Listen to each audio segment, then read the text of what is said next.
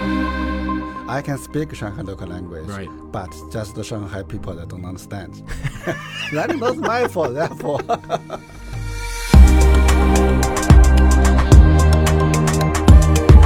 Welcome to Mosaic of China, a podcast about people who are making their mark in China.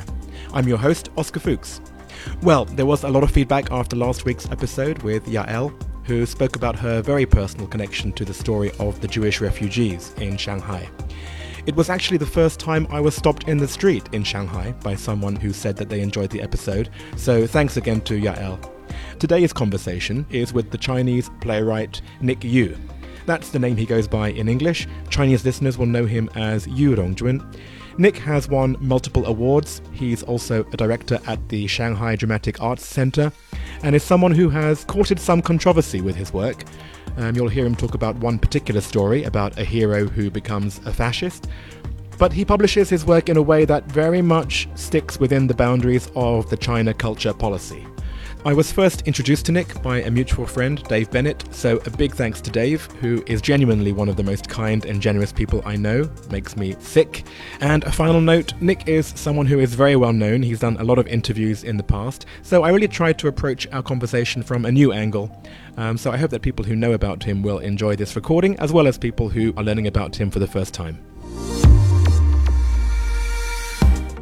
So, thank you very much for coming, Nick. okay, thank you. Uh, Nick, your full name is Yu Rongjun. I tried to say your name, but I will not say that again in this interview. We'll just stick to Nick. Yeah. So, thanks very much for coming. The, the first question I ask everyone is what object did you bring that in some way shows what you do here in China? So, what, what did you bring? I bring a book, so that have the eight of my plays inside. So that for me is really important. Uh, I have a, a lot of play published by the magazine, by the publisher house, uh, but this book is the first time, so I really uh, think serious for, for that things. So I choose the eight plays from almost 20 plays uh, at that time. How many plays have you written now? Uh, I read about the more than 70 plays. Oh, wow. Yeah, I I really enjoy writing. I, I, I write so many uh, play script, also so fast. Uh, because I have the two different jobs. Most my job is for the manager of theater, so that is a really busy and crazy job. Uh, but in the midnight, in my the time I can control, so can I start to to write play. But because I have not too much time to, to write play, so I must write play very quickly. Sometimes I write play just the four lights and I must finish it. Does that does that include also the editing? Like, do you do you then go back and rewrite, or is it pretty much finished once you've written it once? Uh, most of my plays uh, uh, w- once will be finished, uh, but uh, when I the, the play is rehearsal. Uh, and I talk with the, the team, with the director. Most play will be polished more than 10 times. When other the people, the director and the other artists, as the actor, they give me advice, I can to polish my play. That is, uh, for me, I think that is really good for me. because you can you can actually use those people around you to workshop things. You're not just sitting in, in your cupboard by yourself. Yeah, I, I, I said uh, compared to the many the playwrights, I'm a really lucky guy. I work in the theater. I know the actors. For our theater, we have more than 100, uh, 170 actors, and each year we do more than 60 plays. So I have the resource. I love this theater. So we are the only national theater in Shanghai. So we founded in Shanghai. We service for Shanghai audience. We have the audience, local audience, also have the audiences uh, uh, around Shanghai, sometimes international. It's very handy for me because I actually live on the same road as your theatre. this is a really good road in Shanghai. Yes. But you know, in the 1995, when the first time when I arrived at this road, it's so quiet, not so many things happened. But because of our theater in this road, we we bring a lot of the young people since the 2000s. So now this road is a lot of people come here. That's right. So what came first then? So were you first a playwright or were you first in the theatre? Uh, I was born in a small village in Anhui. That a really small village. We only have the eight families in this village. Eight. Yeah, that's really small. Uh, but when I was young, my father always bring me to watch the uh, traditional Chinese opera, the local opera. We said it is uh, Lu Ju. Uh, I think because of that, the, I feel interested about stage. Uh, but when when I go to u- university in Shanghai, my original training is rehabilitation. Mm-hmm. I should be a doctor in the hospital, and um, I never have chance to go to the theater again.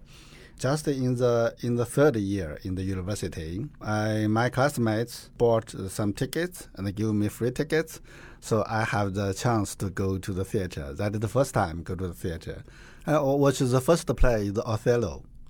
Uh, but the, during when I uh, watched the play, I always watching the audience more than on the stage, the act on the stage. I think the the why uh, the audience feels so interesting on the stage. I think the audience is uh, the first to uh, attract me, and then the, the, that is the stage when I graduated from school, I found a job in the, the hospital in Guangzhou. I really like the work in the uh, in the hospital, but it's too difficult for me in Guangzhou because I cannot speak Cantonese. So I think because I went to watch the play one year before or one year ago, why I cannot find a job in the theater? So I go to the theater to talk with the artist director, and uh, he really feel surprised. You can be a doctor, but you quit the job and go to theater. Why? I told him I like theater. What, was that job? Uh, that job is a um, publicity manager. Uh, because I'm uh, a work for the publicity, uh, I have chance to know why the theater choose this play, why the artist director choose this director, and when the play put on the stage, how the audience uh, uh, liked or, don't like it, and uh, after the play, how the the experts they they think about that and uh, some time passed, the people still remember that. The all the process I will be have the experience with that. I think this is really important for me to be a playwright uh, at last. At that time, when I worked uh, in the theater for one year, I watched almost uh, all the plays on in Shanghai the all year. But after I watched all of these plays, I think maybe I can write. so yeah, I yeah, I, I don't think they will be put on the stage. I just write. Interesting. And so this was when you first started in the theatre. Your family back in Anhui then, what what did they think about this? So when I called my my father, I I told him I don't want to be a doctor. I want to work in the theater. He, he said, "You're a crazy guy," uh, but they uh, support my decision and uh, and now they really care about me. so when when did your plays start being discovered by other people? In the 1990s, in fact, in China, for the uh, for the um, performing arts, uh, they really go down. In our theater, each year we will produce about four or five plays. That's not, not very many in a year, right? Yeah, yeah. Also, we have don't don't have audience. Uh, so when uh, in the 2000s, the artist director they want to find a new place. I said, I have three plays. uh, if you want to, to, put on the stage, uh, you, you, you can try. So for, for our theater at that time, we choose my one of my play, The Last Winter, and choose the director. He just graduated from the Shanghai Theatre Academy, and the stage designer and he is the first uh, time to, to, to do the designer. Also, the actor is just a graduate. So all the new people, but that play is really success. And they, they, they, they said if you have another play, so I, I said I don't have, but I can write. uh, because I have two plays, I don't want to give them. I think maybe they will don't like it. So I write a play, www.com the, uh, this play is another hit. Did you always secretly have the confidence that you could do it, or was it really a surprise for you as well? Uh, at the beginning, that really surprised me. You know, when I write play, I don't think people will put on the stage. And when you say you were able to understand what the audience wanted, what actually was that? All uh, the subject I wrote is about the young people because I know the audience they are really young. I want to attract them. Have you always focused on young people as your key audience, or has it has it been different? Uh, because I don't want to uh, repeat me uh, always again. So sometime I will lead the audience to somewhere. Sometime I work with the audience together. Uh, sometime I wanted to make the audience angry. I wanted to, to fight with them. I want to explore how far I can go and where I can go. What's a good example of that? Uh, in the 2015, I want to uh, adapt a film, uh, Walter Defends Sarajevo. That is a really popular film in China in the 1970s. So when they go to the theater, they bring something, you know, they want to feel exciting again. But the time already changed. I, I think the hero can become a fascist on the stage. So that is a big problem for the audience. So oh. they, they, want to go to watch a hero. They don't want to, to watch a fascist on the stage. so I changed the whole story. Right. When we do that, the audience really hate it. They don't like it. The, we have the full house in the uh, in the premiere, but some of audience they really angry and stand up and go away. Uh, and the next morning, that in the newspaper have a big critical of the article. They give me uh, give me a conference, um, another conference, uh, something like the seminar. Oh, like a hearing. Yeah, they have uh, they hold a meeting about the play. Right. So they, they invite me. I'm the only guy sit one side, right. and they all sit on another side. Right. They're really angry. Uh, but I have another two people that really supported me. They liked it very, very much. For me, I think that is the theater. I don't want to make audience happy. I want to make audience thinking. This is what I do. But when I I, I attended the, the meeting, they are really angry. But they they care about me. They, they, they love me, but they they're angry. I understand. That's interesting because it's rare to find someone who actively wants to antagonize people. And, you know, maybe you'll lose some fans. Uh, but you didn't mind about that. You didn't mind losing popularity. Uh, yeah, I care about uh, my play attract what kind of audience. Some audience they want to think. I think this this audience I really want to attract them. And has it ever gone too far? Then have you ever put on a play which, in the end, they threatened to to close completely? Mm, no, but uh, in 2015, the one year I have the three plays. Uh, one play is named the uh, the crowd. Uh, this play is from the group angle to talk about the past 40 years in China. So uh, this play is already translated in the eight language. Another play name is uh, How You Can Slap a Girl. Oh, slap a girl. Yeah how you can select a goal. Oh, yeah. right. And uh, this play also is a challenge for the audience. We have the stage reading in in, in UK, uh, but in China we also do the uh, workshop about that. Uh, but we, we don't put on the stage. Is that how you're able to, to maintain your freedom? You you can write whatever you want, and you can put it on the stage in other countries, and even in China, you can't put it on stage, but at least you have a workshop. Is is that how you do it? Because in China we have the uh, the culture policy, all the plays on the stage in China, you must get the um, the license from government. You can to sell the tickets, uh, but uh, because of our theater, we have our own audience, so I can to do the workshop with them. We invite the audience to be together. We talk about. Uh, that is not large audience, so we can we can do by ourselves. Uh, the film and the TV because they have the large audience, so they will be really uh, serious. But uh, for the for the theater, we have uh, more space.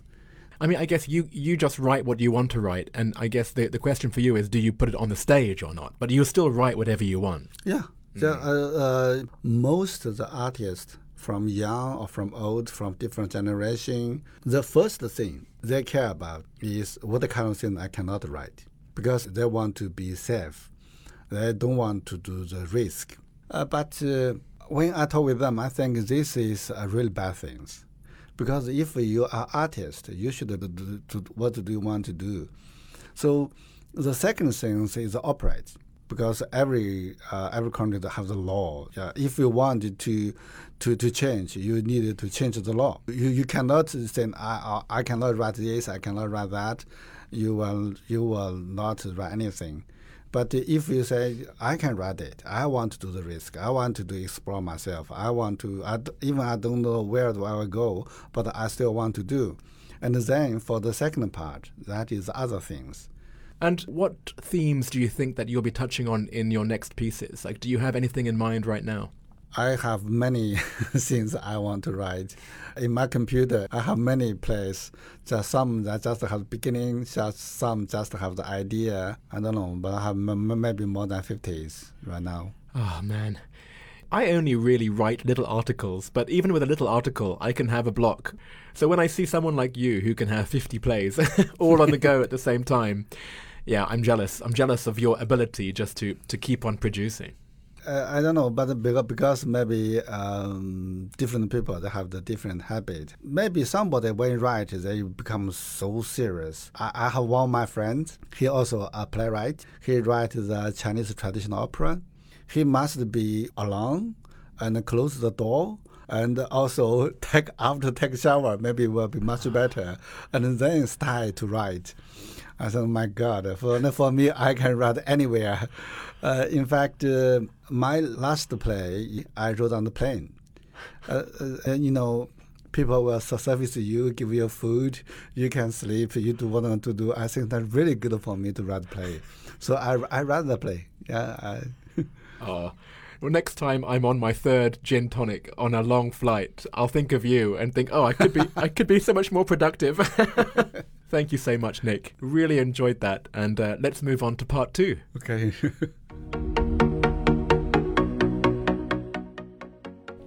okay, so part two, it's the same 10 questions I ask every guest. So, question number one What is your favorite China related fact? Could be about history, about your hometown, anything. Uh, I think that is uh, traditional management in the village. I think that is, that is sad since is all this kind of the system is uh, broken now. Uh, in China, in the history, uh, the official manager from the emperor, the the lowest one, there will be in the county, but in the village, they will be managed by themselves. That is by the traditional culture, not really involved with the official.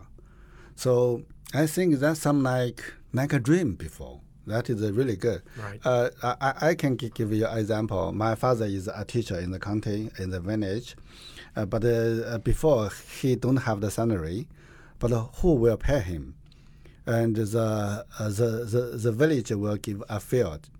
A field? Yeah, and the field will be free to him and and all the, the people in the village will don't pay the salary for him.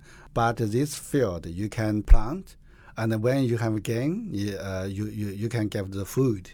So actually, then they would they would farm the field, and whatever they made in that field, they would give to your father. Yeah, and right. uh, and all the people from the uh, the different villages they will work on the field. My father is not a, a, a farmer, and they will give to my father as the as the salary. So th- that that is a culture. So you are teacher, you work, uh, you you teach their children, and all day they they will uh, work for you and take care of the, the, the field. Do you have a favorite word or phrase in Chinese? So maybe it's a phrase that's very hard to translate into English, or maybe it's a new um, internet phrase um, that has recently become popular. Uh, what what would you say is your favorite one of those? Uh, I, I, get a lot of words that will be really difficult. That is Shanghai Shanghainese. That word is uh, 作. 作. Do you know this word? No, no. What is it? 呃做 something like 工作的做。啊，工作做 yeah. Yeah, but always to talk about the girls.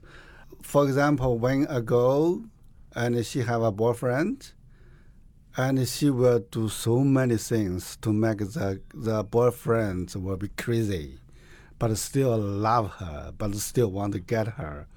That is only one word in Shanghai is zuo. Only Shanghai girls have this zuo. You know, when, when, when I put this zuo in www.com, the play, the girls from Shanghai, I said he's a, a zuo. But we, when we do this play, we translate for many different language. Nobody know how to translate it until now. I don't know. I love it. Okay, that's the perfect answer. and now I'm going to ask people in Shanghai, and they can tell me how they would translate that. Maybe. I, maybe it's like um, a tease, or yeah, I can't translate Maybe, either. but I don't know. What is your favorite destination within China? Home.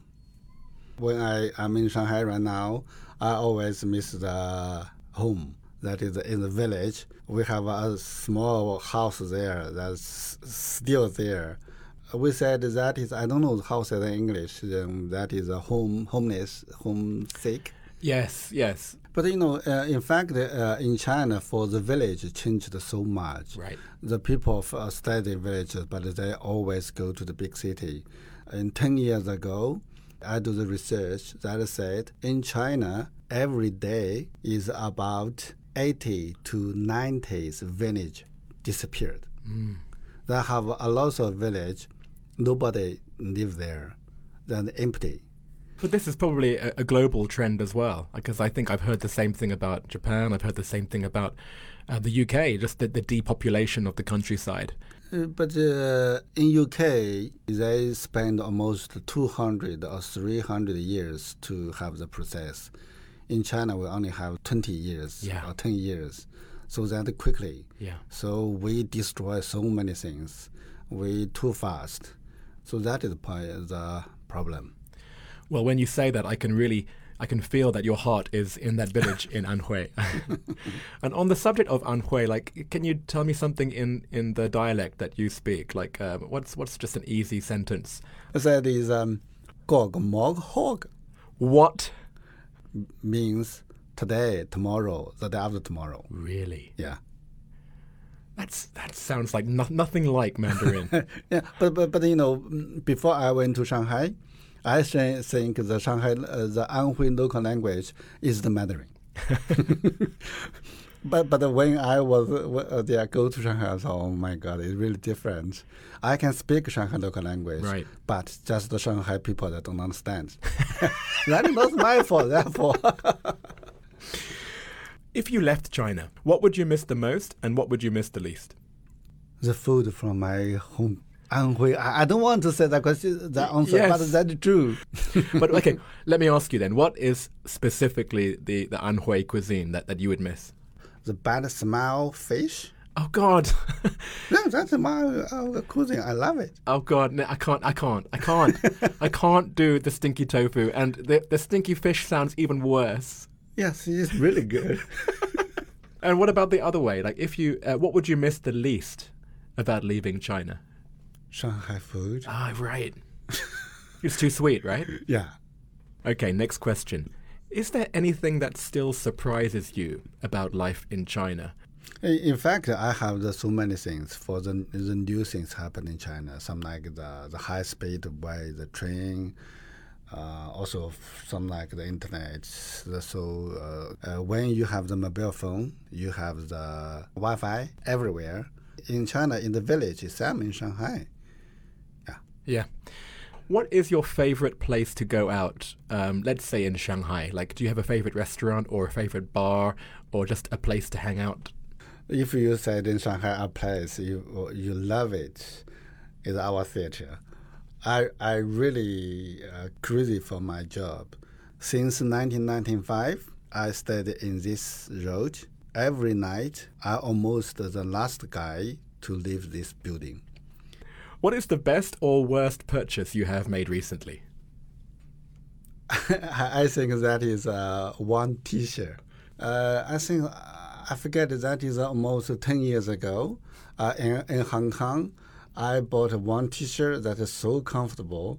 So I every day almost I will change this one and use the other one and this one be back in the second day.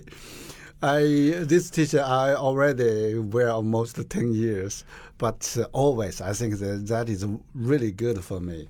Next question: What is your favorite WeChat sticker? yeah, that is just a boy is so happy when and, and he walk is so happy. You know, I think that is me. I I also want to like that. Uh, when I was young in the village, I would do like that. That is all the world is mine. I'm a guy from bottom of my heart to want to be happy. So that's why I changed my job from hospital. I don't want to be everybody to uh, to say their problem. I want to the people to be happy. That's lovely. I really like this one. I'm keeping it. Thank you. Next question. What is your go-to song to sing at KTV? I, I went to KTV uh, many many times uh, with my colleague, with my friend.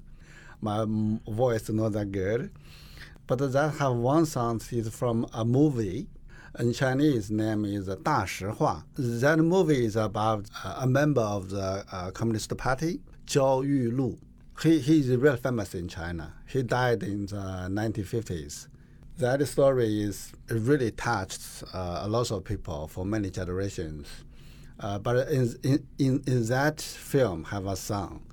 It sounds, it sounds really difficult, but I love it. Yeah. Okay. Last question. What other um, China related media or sources of information do you rely on? I think that's 朋友圈.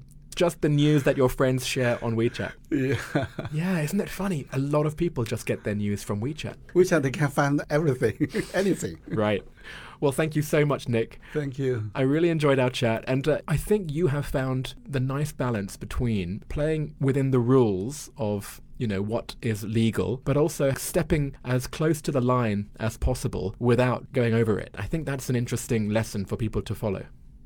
Yeah, uh, sometimes that you you will take that is so serious, but sometimes that just a game. You know how to find the way to play the game. Well, if if it's a game, I think you're winning.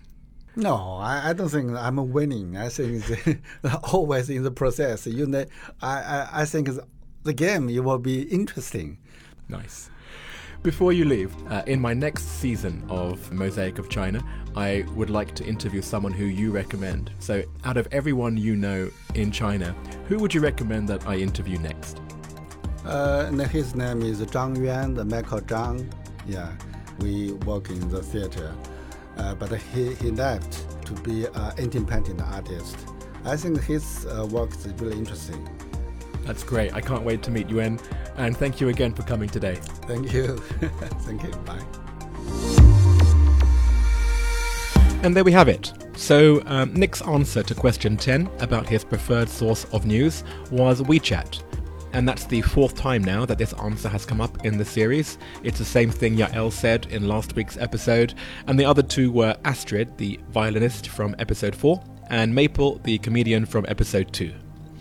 Next, the Shanghainese word zuo. So I did check with others in Shanghai, and the best definition I could find was that it describes a Shanghainese girl who is capricious and hard to please in a coquettish way. So that's about 20 syllables in English to describe just one in the Shanghai dialect. I really enjoyed Nick's insight into village life in China, and I found an interesting graph from the World Economic Forum which shows the rate of rural depopulation in China versus the other G20 countries. Japan is up there, it's second in the list, but Nick was correct, China's rate is by far the highest. For all of his graphics, as usual, please go to Mosaic of China. You'll also find this week a photo of the stinky fish that Nick mentioned as the representative Anhui cuisine that he would miss if he left China. Its full name is Huangshan Chou Guiyu, Yellow Mountains Stinky Fish. I don't know, does it look appetizing? Really? You be the judge. What else? There's, of course, a photo of Nick with his object, um, his first collection of plays. There's his favourite WeChat sticker, the one of the happy village boy. I also found some original graphics of the film Walter Defends Sarajevo, that was so popular in China, and that Nick got in trouble for when he adapted it for the stage. One is the original poster from Yugoslavia, and the other is the Chinese one. And another fascinating image, I thought, uh, is the music score that I found for Da Hua, the song that Nick likes to sing at karaoke. Um, it's the first time I've personally seen music written for Chinese instruments, and it's nothing like Western music scores. And the final few photos are ones that Nick sent me. Um, there is the theatre, the Shanghai Dramatic Arts Centre, uh, and then there are photos from the nearest town to his village, which is Yuncao in Hanshan County in Anhui Province. Incidentally, the village of eight people where he grew up uh, was called Yu Village, the same as his family name. The only thing I didn't post on social media was a photo of Nick in that 10 year old white t shirt he mentioned. So if you see him walking around Anfulu in Shanghai, then please see if he's wearing it. Mosaic of China is me, Oscar Fuchs, extra editing support from Milo De Prieto, artwork by Denny Newell, and China support from Alston Gong. Wow, that outro was far too long. If you're still listening to this, then what the hell were you thinking? You could have written two plays by now.